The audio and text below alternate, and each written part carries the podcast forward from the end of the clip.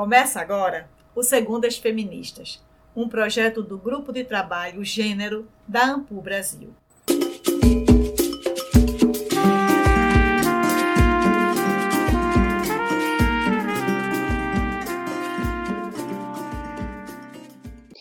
E agora, no ano 2 do nosso podcast, todos os meses, nós teremos o Segundas em Série, uma sequência de episódios um pouquinho diferente do que vocês estão acostumados. Cada episódio vai trazer um tema que tem a ver com feminismos, gênero e história das mulheres, a partir de uma abordagem voltada também para quem ainda não é especialista nessas áreas, mas que tem interesse em saber mais.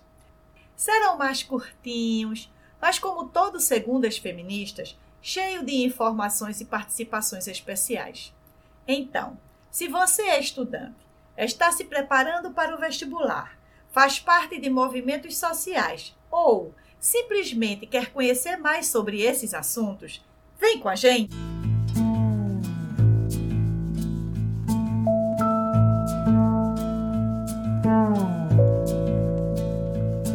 Eu ando pelo mundo prestando atenção em cores que eu não sei o nome. Cores de Almodóvar, cores de Frida Kahlo, cores. O que primeiro te vem à mente quando se fala em mulheres e artes? É bem provável que sejam imagens de mulheres em pinturas famosas, como é o caso da Mona Lisa, por exemplo. Neste caso, estamos falando de uma mulher retratada em uma obra de arte e até aí tudo bem. Mas esta percepção, mesmo sem querer, vem recheada de pressupostos que colocam a mulher como objeto, objeto de observação, admiração e desejo. Não paramos para nos perguntar o quanto imagens desse tipo revelam o que as mulheres achavam de si mesmas, nem tampouco se eram as formas como gostariam de ser retratadas. Muitas das obras que ficaram mais famosas foram produzidas por homens, que muito mais do que suas modelos, entre aspas, obtiveram reconhecimento. Com isso, passamos a achar que somente os homens tinham capacidade de produzir arte e essas representações por muito tempo foram predominantes.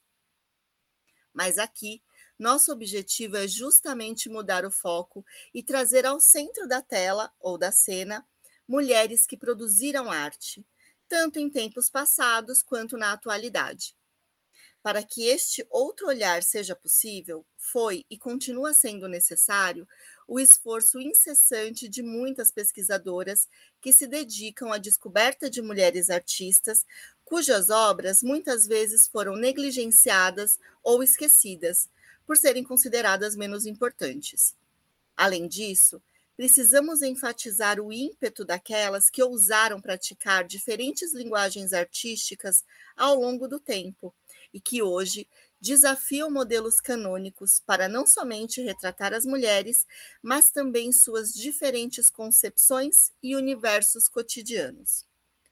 A produção artística se torna, assim, espaço de luta e manifestações que se organizam nas mais diversas frentes: pintura, escultura, fotografia, teatro, cinema, poesia.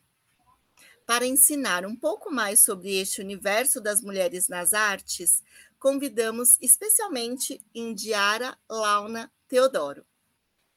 Indiara é graduanda em licenciatura em Ciências Sociais pela Universidade de Pernambuco, campus Recife, membra dos núcleos de pesquisa de ciências sociais da UPE e do núcleo de pesquisas e estudos em gênero, onde atuou como estudante voluntária no grupo de trabalho Pesquisa e Extensão Gênero na Sala de Aula, Relações de Gênero e Práticas Pedagógicas no Ensino Médio no Recife, sob coordenação da professora doutora Andréa Bandeira.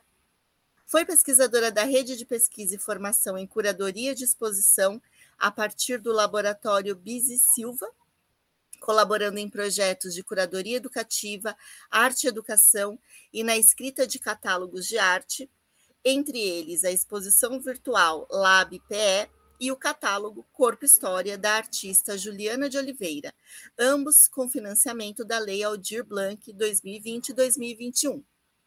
Os temas de pesquisa atuais são gênero, feminismos, artes e mídias, educação, identidades e teorias decoloniais.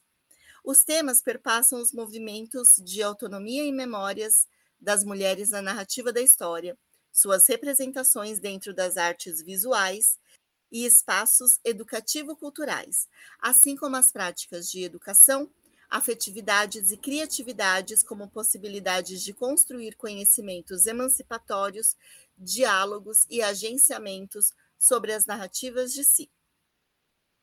Indiara, Fale para gente um pouco mais sobre como você, a partir dos seus conhecimentos, pesquisas e experiências, percebe a relação entre as mulheres e as diferentes manifestações artísticas. Olá, Marcela, tudo bom? Eu fiquei muito feliz pelo convite. Eu acho que quem está me ouvindo agora está é, tá familiarizado com a minha voz, porque me escuta todo episódio falando que começa agora, o Segundas Feministas, eu sou a voz de início, e eu vim falar hoje um pouco sobre a minha pesquisa, né? Estou concluindo o curso de graduação sob orientação da professora Andréia, e foi assim que eu cheguei no Segundas Feministas para contribuir e construir mesmo esse projeto que eu acho fantástico, acho muito bonito, tenho muito orgulho. E, bom, nas minhas pesquisas, nas minhas vivências enquanto profissional da cultura, profissional das artes, eu acho interessante começar fazendo um pequeno caminho histórico. Quando a gente pensa que a noção da arte como um produto feito por um artista, por alguém que é dotado de uma capacidade intelectual de criar algo único, algo belo, ela é recente na história essa categoria de artista, ela vai vir no Renascimento, então é muito fácil lembrar Da Vinci, é, o Michelangelo, o, a, as quatro tartarugas ninjas, o Rafael, de Sanzio, enfim. E essa categoria do artista, ela vai ser fundamental e vai reverberar em toda a modernidade ocidental. E aí tem um teórico do grupo Modernidade e Colonialidade, que é o Walter Minolo, em que ele vai dizer que um dos principais modos de exercer a colonização foi a partir da imagem, foi a partir dos modos de ver. Então, isso já coloca os espaços de arte, museus, galerias, enfim, toda a sua rede em tensão. É um espaço contraditório. E é um espaço que, por muito tempo, foi legitimado nas ausências, já que o artista era quem era dotado de uma capacidade intelectual de criar algo considerado arte, quem que não tinha essa capacidade? Quem não podia criar arte? Eram ah, os povos originários, eram as pessoas racializadas, eram os povos que foram colonizados, mas também as mulheres. E aí tem uma pesquisadora, uma historiadora da arte muito fantástica, que ela se chama Griselda Pollock, em que ela vai estudar os movimentos modernistas é, na Europa, né? E ela vai ver como a, os diferentes temas que eram pintados por artistas homens e artistas mulheres, que, que já existiam, sempre existiram, mas nunca foram reconhecidas, essa diferença de temas, na verdade, distinguiam os espaços de feminilidade e de masculinidade na modernidade ocidental. Então, esses diferentes espaços, eles baseavam o que eram os espaços de feminilidade e de masculinidade na modernidade ocidental. Então, quando a gente pensa que se as mulheres elas pintavam naturezas mortas, elas faziam bordados, elas faziam tapeçarias, pintavam louça, é porque eram os espaços em que elas tinham acesso, em que elas tinham possibilidade de criar. Elas não podiam ir para as academias, por exemplo, elas não podiam fazer estudos de modelo vivo. Então, os homens ganhavam toda uma primazia das técnicas que eram reconhecidas como grande arte, como as grandes artes. E aí, se a gente pensa que quem consegue representar, quem tem o poder de representar, tem o poder de determinar a identidade, a gente viu toda uma história de homens brancos pintando e colonizando pelas imagens o que eram as identidades e os modos de ser e de ver dominantes. E aí, só que se as mulheres elas ficaram relegadas a esse cenário da domesticidade, do trabalho que era inferior, que era uma distração, pensando nas mulheres brancas, obviamente, mas nas mulheres racializadas, no que era o trabalho artesanal e comunitário e sem valor artístico, é a partir daí que elas conseguiram subverter isso. E é aí que eu respondo um pouco a pergunta, uma primeira resposta que me surge é que essa relação das mulheres e as artes é uma relação de autoconstituição. É uma relação de virar a representação delas sobre elas mesmas. Para aí sim ensaiar algo como um contar-se, como um contar-se em outras imagens. E a gente vai ver esse movimento já desde os anos 70, né, com o boom dos movimentos feministas, em que as mulheres elas vão estar tá subvertendo isso que se considerava arte de, de mulher, arte feminina, e colocando de forma revolucionária, colocando de forma provocativa.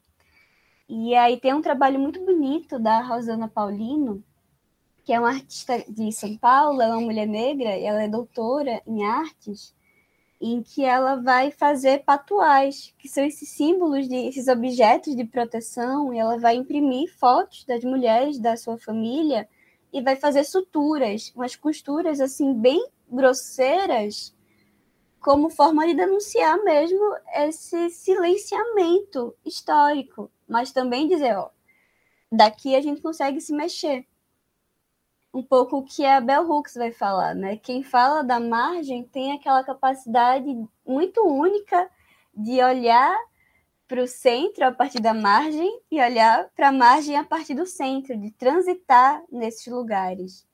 Então esse trabalho de constituição ele vai estar primeiro nessa capacidade de denúncia, mas uma coisa que eu tenho percebido muito nos meus trabalhos é que se a denúncia ela é um horizonte necessário, não se encerra nela, porque a autoconstituição também vai passar pelos afetos, pela relação de amizade, pelo companheirismo, pelo trabalho com suas memórias íntimas e pessoais e familiares e coletivizar essa memória para perceber o que há de comum nessa memória, povoar essa memória especialmente quando elas vão ocupar os museus, as galerias e também ir fora de, desses espaços, né? E dizer, a gente também consegue fazer arte além desses espaços.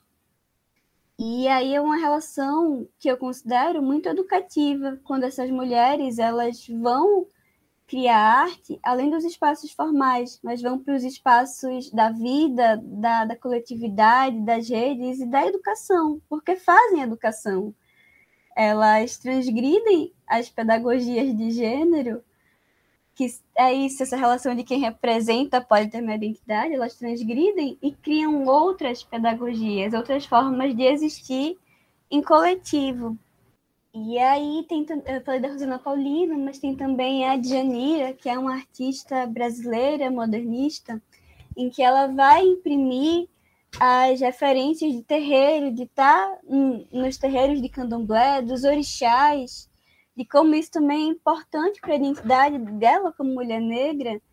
E hoje em dia a gente também vê muitas mulheres originárias indígenas. Então tem a Moara Tupinambá, a Dayara Tucano, a Deba Tacana, que são artistas que fazem visualidades plurais e colocam essas expressões que por muito tempo foram consideradas como artesania como arte. Ou às vezes até dizem, isso aqui não é arte, mas também não é artesanato. O que é que é? Vocês que decidam.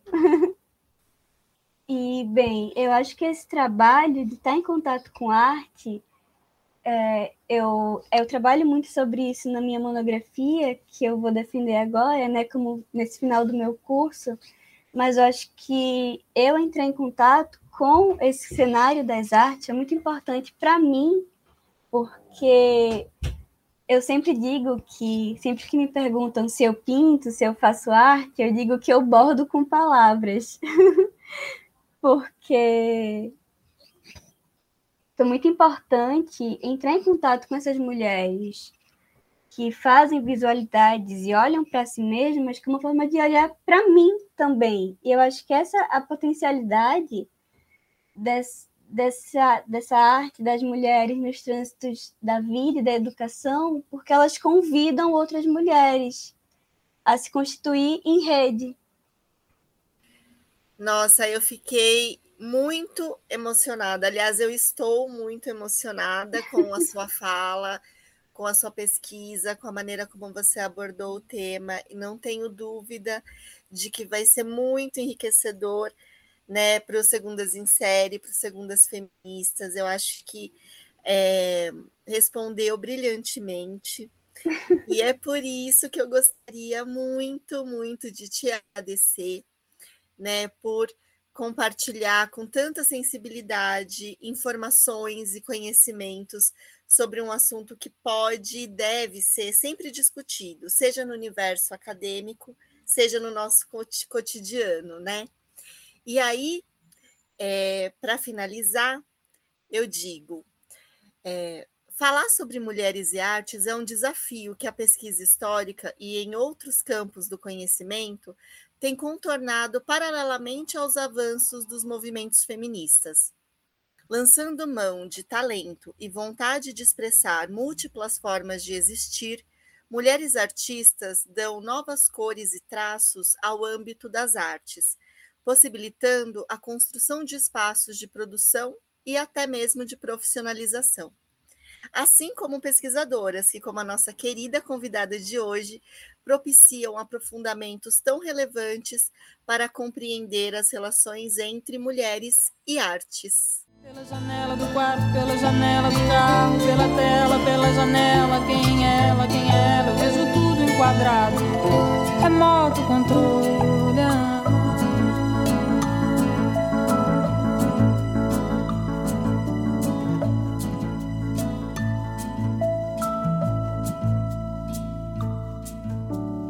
Segundas Feministas, nesse segundo ano, está preparando um novo programa para você que curte história. Criaremos um jeito diferente para você nos seguir e linkar aquela pessoa que você conhece e quer saber mais sobre gêneros e feminismos.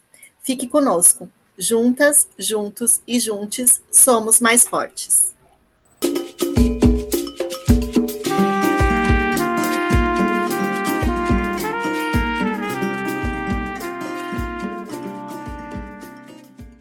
Gostou do programa? Na segunda temporada tem muito mais. Não esquece de nos seguir nas redes sociais e curtir este episódio. Até a próxima!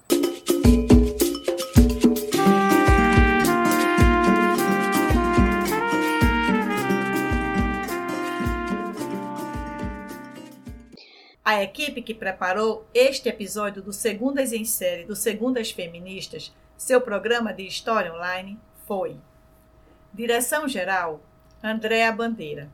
Direção executiva: Marcela Boni e Cauana Solpelsa. Pesquisa e roteiro: Marcela Boni.